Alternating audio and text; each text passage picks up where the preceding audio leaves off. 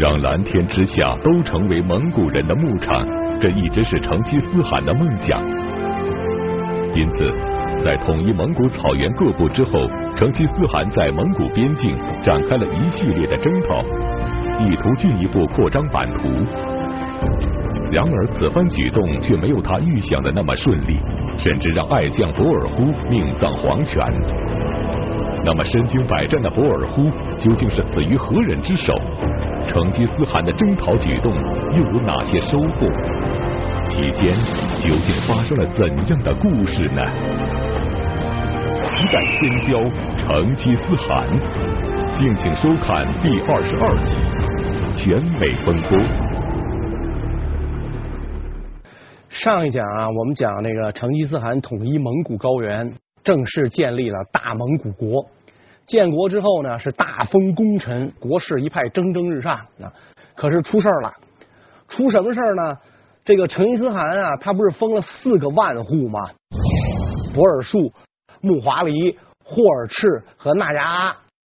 博尔术、木华黎是凭战功，纳牙阿是凭忠心，霍尔赤就是凭着上嘴皮儿一碰下嘴皮儿。他当年跟成吉思汗说：“那你要做大汗，你得封我为万户，是吧？然后你得给我三十个美女。”成吉思汗果然履行了诺言，封他为万户。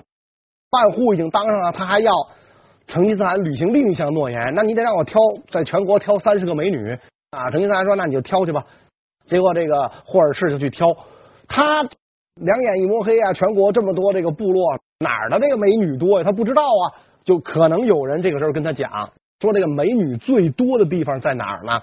在土麻部落。您如果要去挑，就到这个土麻部落里挑。土麻部落在哪儿呢？土麻部落呀，位于今天的这个额尔齐斯河，属于这个蒙古国的东北边境啊。就是我们说，就属于蒙古高原边缘地带的林中百姓，本来还没有正式臣服于成吉思汗，啊，游走于这个。蒙古政权的这边缘，本来是这样的一个部落。霍尔赤呢，正好就负责管辖这个草原北方的各个部落，就派人去挑美女。他派的这个人呢，就是原来土麻部落里的人，叫呼图和别起。呼图和别起呢，那是奉了这个万户之命嘛，自然也就是觉得这个宰相家人七品官那种感觉，大摇大摆的就来到了土麻部落。我奉万户大人之命来这儿，这个挑美女，这是瞧得起你们，你们赶紧把美女弄出来让我挑。人家土麻部落的人就非常的这个仇恨他，说你算哪棵葱啊？你来我们这儿吆五喝六的，我们也没完全臣服于你大蒙古国，所以你要是到这儿来好言好语，给我们部落好处，我们归顺蒙古国也不是不可能的。结果你来这上嘴皮一碰下嘴皮一张嘴就要三十个美女，那你明显的这是。剥削压迫我们部落吗？正好在当时啊，土麻部落的首领还死掉了，所以这个首领的妻子呢，就管理这个部落。女首领一看这个呼图和别起如此无礼，一双这个贼眼，上下打量自己，所以一下怒从心头起，就把这个呼图和别起给抓起来了。扣下来之后，这个呼图和别起的随从就回去就报告给霍尔赤。说这个万户大人，这个大事不好了，土麻部落的不识好歹，把我们呼图河大人给扣起来了。霍尔赤一听，这还了得了，于是他就上报给成吉思汗，说这土麻部落不服，公开这个对抗汗廷。成吉思汗也觉得是，说这个土麻部落呀，拒绝霍尔赤选美，他不是针对的霍尔赤，他明显是不把我大蒙古国放在眼里，是可忍，孰不可忍。于是这个成吉思汗下令。让自己开国四杰之一的博尔忽率军前去征讨土麻部落。对于真心归降的人，成吉思汗一向热情欢迎，大家奖赏；而对于坚持反抗的人，他也从来不吝惜自己的武力。因此，成吉思汗派出了自己的爱将博尔忽去征讨土麻部落。然而，也正是这次出征，让博尔忽命丧黄泉。那么，这次出征到底发生了什么？智勇双全的博尔忽又是因何而丧命的呢？博尔忽作为成吉思汗开国四杰之一，那是百战名将啊！那一生当中见过多少大阵仗、大场面？所以这一次这个博尔忽率军前来征讨土麻部落啊，就有点的怎么说呢？就太拿豆包不当干粮了，就有点轻敌了。我这一辈子大江大浪我都经历过，你这土麻部落不就一条小河沟吗？大江大浪我经历过的人，我能在小河沟里翻船吗？再加上这差事他也不爱干，为个霍尔赤选美，我老人家还得干这种差事去，博尔忽肯定也不太乐意，率领大军懒懒散散的出发，来到土麻部落的这个地盘上，看到这个林木茂密，这个可以遮阴吗？于是，这个博尔忽下令就在树林当中扎营，这可就犯了兵家之大忌。你对这个地方地理条件一点都不熟悉，竟然在密林中扎营，你把营寨扎到人家老窝里来了。人家土麻部落是林中百姓嘛，这是人家地盘啊，所以兵家大忌。这个博尔忽扎下营寨之后，也没有戒备，他觉得我大兵一到，土麻部落还不望风归降啊，还敢跟我。枪对枪，杆对杆的真打呀！因此到这之后扎下营，大军就休息了，可能连个警戒哨也没放。在这个时候，土麻部落趁夜袭营，把这个蒙古兵啊冲的是四散奔逃。因为大家到这儿来猛然遇袭，一下就炸了营了。博尔忽也无可奈何，扒拉张三不动，扒拉李四也不动。博尔忽虽然奋力抵抗，寡不敌众，英勇殉职了。等于成吉思汗的开国四杰，在这个大蒙古国一建立就折损了一个，而且呢还是没有倒在对外征战的疆场上，就这么一点一个小事，真是个小阴沟里翻了船，损失了一员大将。所以这个博尔忽之死啊，真的是非常可惜。败军退回来，消息报给成吉思汗，成吉思汗一听，好家伙，是吧？我开国四杰折了一个。当时就暴怒了。成吉思汗表示：“我自己亲率大军征服这个土麻部落。”木华黎和博尔术就赶紧来劝：“啊，大汗千万不要动怒，杀鸡焉用牛刀？对付这么一个小小的这土麻部落，哪用得着大汗您亲自出马？您也太给他们脸了。”博尔忽啊，他肯定也不是打不下来，估计他就是轻敌，他拿着土麻部落不当回事儿，所以才出现这种情况。所以根本用不着您亲自出马，连我们哥俩去都用不着，都是给他城门大的脸。所以怎么办呢？另选一员上将就足以了。所以又派了一员大将叫都鲁伯，由这个都鲁伯挂帅，率领军队呢去攻打土麻部落。由于过分轻敌而疏于防范，博尔忽不幸战死沙场。这对成吉思汗而言，无疑是一个不小的打击。作为成吉思汗的义弟，博尔忽从小便被月伦夫人收养，一直追随成吉思汗南征北讨，立下赫赫战功，是一位不可多得的猛将。那么，在首战折戟后，奉命再战土麻的大将都鲁伯，又能否不负众望，为博尔忽报仇雪恨呢？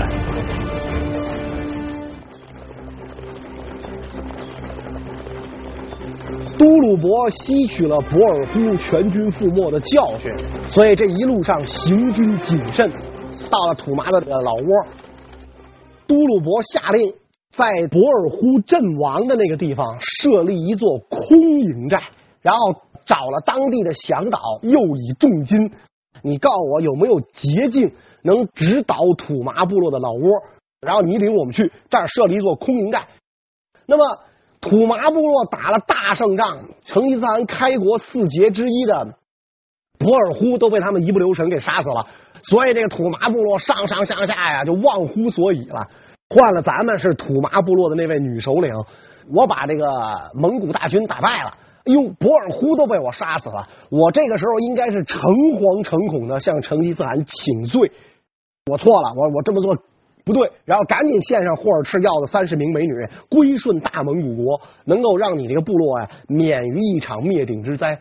成吉思汗虽然生气，但是他看你态度恭顺，再加上呢，你又打了胜仗，又杀了博尔忽，实力不容小看，所以成吉思汗就能够饶你不死，跟你也没那么大深仇大恨嘛，就饶你不死。结果这土麻部落忘乎所以，真以为自己能够对抗大蒙古国，所以大摆宴席。庆祝杀死了博尔忽，一个个喝的酩酊大醉。底下人又来报嘛，说这个蒙古第二支军队到了，还在这个博尔忽阵亡的那地儿扎营。女首领哈哈大笑啊，这蒙古人真是记吃不记打，好了疮疤就忘了疼，甭理他，让他睡一宿。咱们这先高兴着，明天天黑的时候，咱趁夜偷营，让他做这个博尔忽第二。所以大家喝的正东倒西歪的时候，都鲁伯的大军在响导的带领下。神兵天将一般突然出现在土麻部落的驻地，一下就把土麻部落啊打的是连招架之功都没有，四散奔逃。这女首领一一看，刚才大家还在一块喝的高兴呢，一转眼功夫就剩自个儿光杆司令一个了，也赶紧起身跑，绕过后帐，往前跑的时候，啪，跟迎面过来人撞个满怀。谁呢？呼图和别起。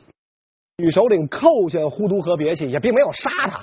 可能也没捆绑是吧？就有人看着他呗。结果这个蒙古人一来，这个土麻这儿扎了营了，也没人看这个呼图和别起了。呼图和别起就出来看情况，怎么回事啊？一看大家都乱跑，赶紧抓住一个人问：“哎，怎么回事？你们这跑什么呢？”这个土麻部落人讲说：“这蒙古大军结营。”哦，呼图和别起一看，亲人来了，我要解放啊！再一瞅女首领啊，一副惊慌失措的样子，明白了。土麻部落大势已去，呼图和别起当初出使土麻部落的时候，一一双眼睛就老盯着人这个女首领，上上下下的打量，说不定他就动了心思了，是吧？再一看这个时候孤身一人，楚楚可怜，部落大势已去，所以呼图和别起拦腰把这女首领一抱，就找蒙古军请功去了。然后蒙古人平定了土麻部落之后，霍尔赤呢挑选了三十个美女，心满意足。呼图和别起就向成吉思汗请求啊，能不能把这女首领赏赐给我呀？成吉思汗同意了。那你毕竟出使有功，还被扣了一段时间，算作为对你的补偿吧。女首领人在檐下，也不敢不低头，所以林中百姓也就逐渐的归附于这个大蒙古汗国。土麻部落的归降，使大蒙古国的统一得到了进一步的巩固和发展。一些部落也闻风而动，纷纷向成吉思汗求和，意图归顺蒙古。其中，维吾尔部落的首领亦都忽还赢得了成吉思汗最美丽的女儿。那么，亦都忽究竟是如何博得成吉思汗信任的呢？他与大汗的女儿真的能结成夫妻吗？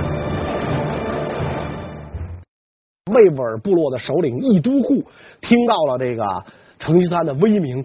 知道这个成吉思汗绝对不是一般人，早晚有一天啊，他要向外界扩张，不如我现在主动跟成吉思汗接洽。因此，这个维吾尔的首领亦都护就派遣使臣，带着这个金珠啊、绸缎呐、稀世珍宝来朝见成吉思汗。使臣见了成吉思汗之后啊，赶紧躬身下跪，说：“我们听到这个大汗您的威名啊。”就像乌云散尽，看到了太阳一样。我们听到了大汗您的威名啊，就像那个冰雪化尽，见到清水一样。所以我们非常愿意呢归顺大汗您。如果能够蒙您恩准，我们维吾尔人愿意作为您管辖下的国家，我们愿意作为您的属国，为您这个征战疆场，出生入死。我们首领义都护说了。愿意拜您做义父，他做您的干儿子。成吉思汗一听非常高兴，遥远的维吾尔部落不远千里来到我蒙古草原来表示归降，马上就跟那个使臣讲说，回去之后转告你们的首领亦都护，我非常高兴他能够这样做，我答应收他做义子，并且呢把我最漂亮的女儿嫁给他做老婆，然后呢你让他呢来一趟来一趟我蒙古草原，咱们双方订立盟约。使臣领命回去之后，就把这个成吉思汗的要求呢，就跟这个亦都护说了。亦都护果然亲自来到这个蒙古草原来朝拜成吉思汗，所以成吉思汗特别高兴，就把这个自己啊果然是最貌美的一个女儿，就小老婆生的一个女儿，就这个嫁给亦都护。没想到这个亦都护啊，看到这位蒙古公主之后，非常为难，说我们。呃，迎娶上国的公主啊，这是一件大事儿，所以我不能就这么随随便便的就把公主带回去。他说：“我得得回去之后啊，跟族人商量商量，用什么礼节来迎娶公主，一定要用最隆重的礼节。”成吉思汗一看，呀，这个这姑爷真懂事儿，是吧？我那个闺女，我自己都没当回事儿，随便那当个东西就赏人了。哎呀，结果他还这么有礼貌，啊，说很高兴，说那好吧，那你就回去商量去吧。结果一都护这一回去就没信儿了，一年、两年、三年，总也不见他来迎娶这个公主。所以蒙古人就就很惊讶呀，大汗这么看重你，赏赐你这个公主，你你你怎么一直在那搁着，你不不往回领啊？后来一打听才知道，议都护是一典型的这个惧内，特别的这个气管炎啊，惧内，所以他大老婆不让，就一直这么拖着拖着拖着，这老拖着也不是事儿啊，说这个成吉思汗的闺女哪能老跟家待着，这不是个事儿啊，一直拖到他大老婆死了，也不知道怎么死的，反正是死了。死了之后，才迎娶了这位蒙古公主。这个蒙古公主嫁到维吾尔部落的时候，成吉思汗都死了啊，那已经是蒙古第二代大汗窝阔台汗在位的时候的事儿了。所以，虽然那个议都护呃一直在成吉思汗在世的时候一直没有迎娶这个蒙古公主，但毕竟维吾尔部落算是归降了蒙古国。所以等于蒙古呢又收了一个属国，如虎添翼，整个蒙古高原归于一统，势力广大。成吉思汗呢分封手下的文武黄金家族的权力也如日中天，但是草原上的人口在不断的增加，生产力水平呢又不高，逐水草而居，靠天吃饭。所以，要想养活日益增加的人口，必须得向外扩张。所以，这个蒙古人的目光就对准了南边富庶的定居的农耕民族。那么，当时的这个蒙古高原南边，主要就是三个国家了：一个是西夏，一个是金朝，再有一个呢就是南宋。很显然是不可能先去打南宋，跟南宋不挨着。那么你打金朝呢？蒙古人又觉得当时自己实力不够，因为金朝毕竟原来是蒙古各部的宗主国嘛，所以贸然对上国动手，他也没有把握。那么这样一来的话，剩下的目标就只有一个了，那就是跟他接壤的西夏。那先来打西夏，拿西夏练练手。呃，也试探一下蒙古骑兵攻占设防坚固的城市的这种能力，看看城市我打下来打不下来。原来都是在草地上野战嘛，看看这样行不行？所以这成吉思汗呢就准备去进攻这个西夏。自公元一零三八年首领元昊建国称帝开始，西夏这个由党项人建立的封建政权，已经经历了一百多年的悠悠岁月。此前，成吉思汗曾两次入侵西夏，但最终却未能得偿所愿。如今大蒙古国的实力日盛，雄心勃勃的成吉思汗此次又能否趁势扩大版图，收复西夏呢？他的下一个目标又是什么呢？一二零九年，蒙古大军第三次进攻西夏。这一次，成吉思汗是直捣西夏的首都兴庆府，坐这个架势来的。夏国皇帝认为，怎么才能打退成吉思汗呢？除了我的名字起得好，我叫李安全之外，我把我的国都的名也改了，由兴庆改为中兴，这就足以镇住蒙古人了。蒙古人也不懂汉语，你爱安全不安全，你爱中兴不中兴，我该打你我打你。所以这一次蒙古大军。一路奔西夏腹地突来，攻占了郭罗台城，直捣中兴府外围的要隘克夷门。如果蒙古军攻占了克夷门，那么这个中兴府啊无险可守，蒙古大军就会出现在这个中兴府城外。因此，李安全赶紧命皇室当中的这个头号名将韦明令公率领十万大军抵抗蒙古铁骑。韦明令公坚持了三个月，最后中了蒙古军的埋伏，全军覆没。韦明令公本人被俘，克夷门被攻破，蒙古大军就包围了中兴府。因为毕竟中兴府是西夏一百多年的首都，城高池固，轻易之间啊难以攻陷。西夏这个时候百足之虫，死而不僵。夏襄宗李安全一面调各地兵马速进京擒王，然后这个动员城中的军民百姓坚决抵抗。另一面呢，向自己的宗主国金国求救，说：“你看，这个蒙古人进攻我们，唇亡齿寒啊！如果我们西夏灭亡了，下一步这个蒙古人就要蚕食上国，所以你们快点发救兵。”当时金国在位的皇帝就是金国历史上有名的昏君完颜永济。这完颜永济啊，面对夏国的求救，居然置之不理。他认为说。敌国相攻，我国之福也。成吉思汗是不是个东西？蒙古是不好，你西夏也不咋地，所以你俩狗咬狗一嘴毛，你俩打去吧，掐去吧，我国之福也。金国不予理睬，李安全得不到这个援助啊，只好依赖坚固的城防，坚守中兴府。这个时候。虽然蒙古大军气势正盛，但是这个西夏将士一看国王在即，一个个豁出命来抵抗，一时半会儿啊难以攻破。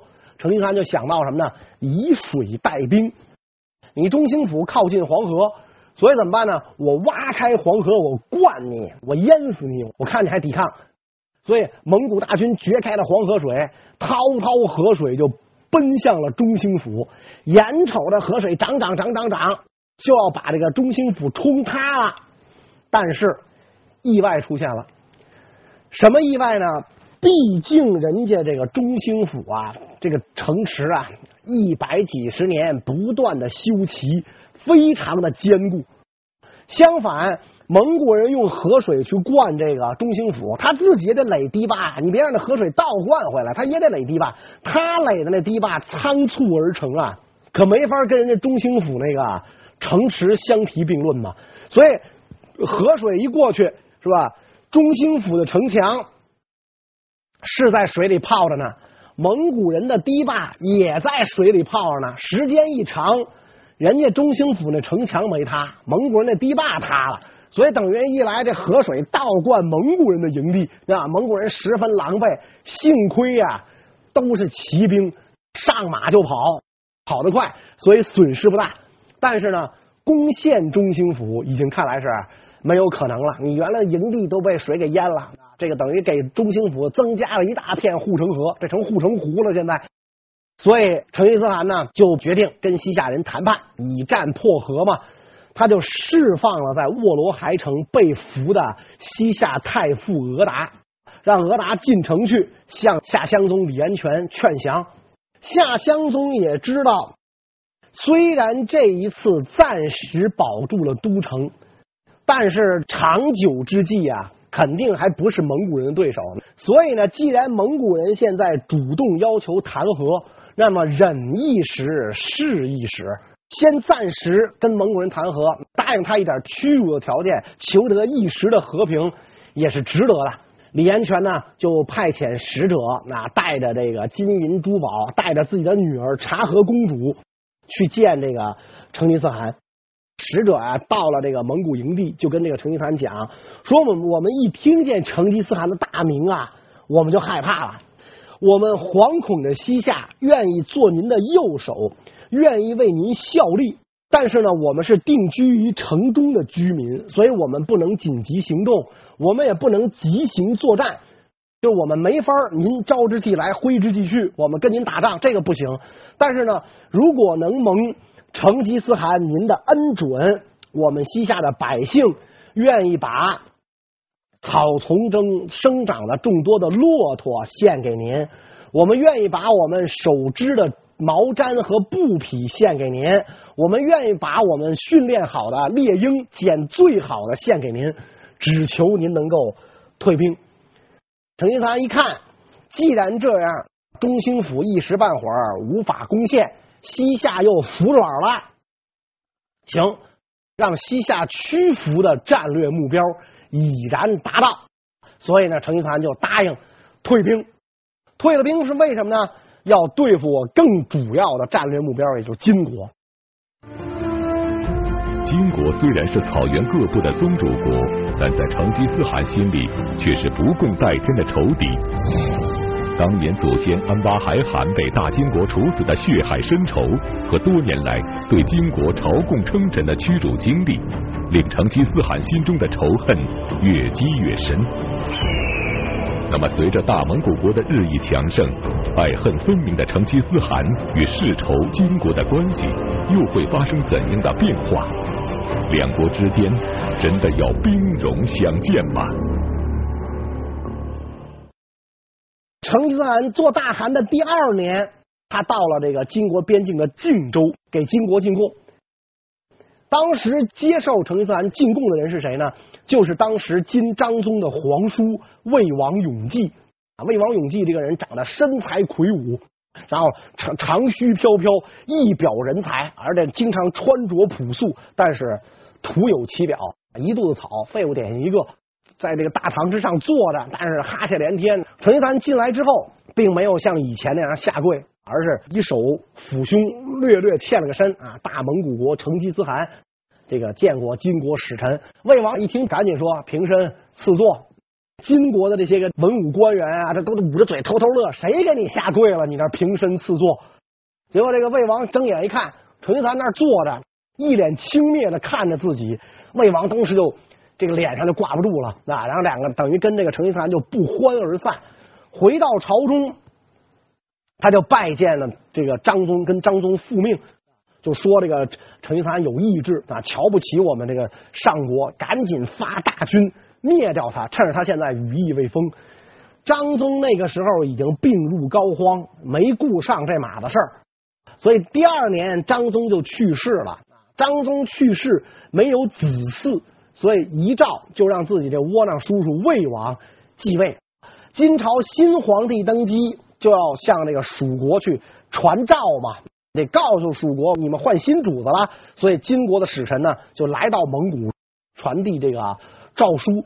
成吉思汗没有在自己的大帐当中接见金使，而是在自己的猎场上骑在马上，冷冷的注视着金使。在金使的再三要求下，成吉思汗。都坚决不肯下马啊！你你有什么话赶紧说吧，甭废话，赶紧说吧。所以金使一看没办法了，就只好拉开这个诏书要宣读。结果刚念一开头，成吉思汗马上停啊，行，甭念了，我就问问你们，新皇帝是谁呀、金使说呢，是皇叔魏王永济。成吉思汗一听，哦，就他呀！呸，一口痰就吐地上了。我以为中原皇帝是天上人才能做。就魏王那么个窝囊废，他也配做皇帝？说完，成吉思汗一拨转马头，打马就要走，啊，不理你了，就要把金使扔在那儿。金使一看这不成，我不能复命啊，是吧？所以金使一着急就喊起来了，说：“你曾经接受我大金国的官职，你就是我大金国的臣属。现在新主登基，前来传召要升你的官职，你应该下马跪拜，怎么能这么不识好歹，这么傲慢无礼呢？”成吉思汗一听这个，火就大了。啊，本来拨马要走，一拨转马头又回来，怒视着金使，说：“我跟你们金朝不共戴天之仇，我祖先俺巴海汗就是被你们害死的，这大仇我早晚要报。那，说我还没找你算账呢，啊，你还敢跑我这来，气势汹汹，识相点，赶紧滚，啊，不然的话小命难保。”金使一看，哇，成吉思汗耍横。周围这个这个蒙古骑士一个个刀出鞘，弓上弦，怒视自己，只好泱泱不乐，回朝复命。见到魏王永济，把这些情况一汇报，那么永济就知道成吉思汗要翻脸，要进攻自己了。他做了什么准备没有吗？关于这个问题，我们下一讲再讲。谢谢大家。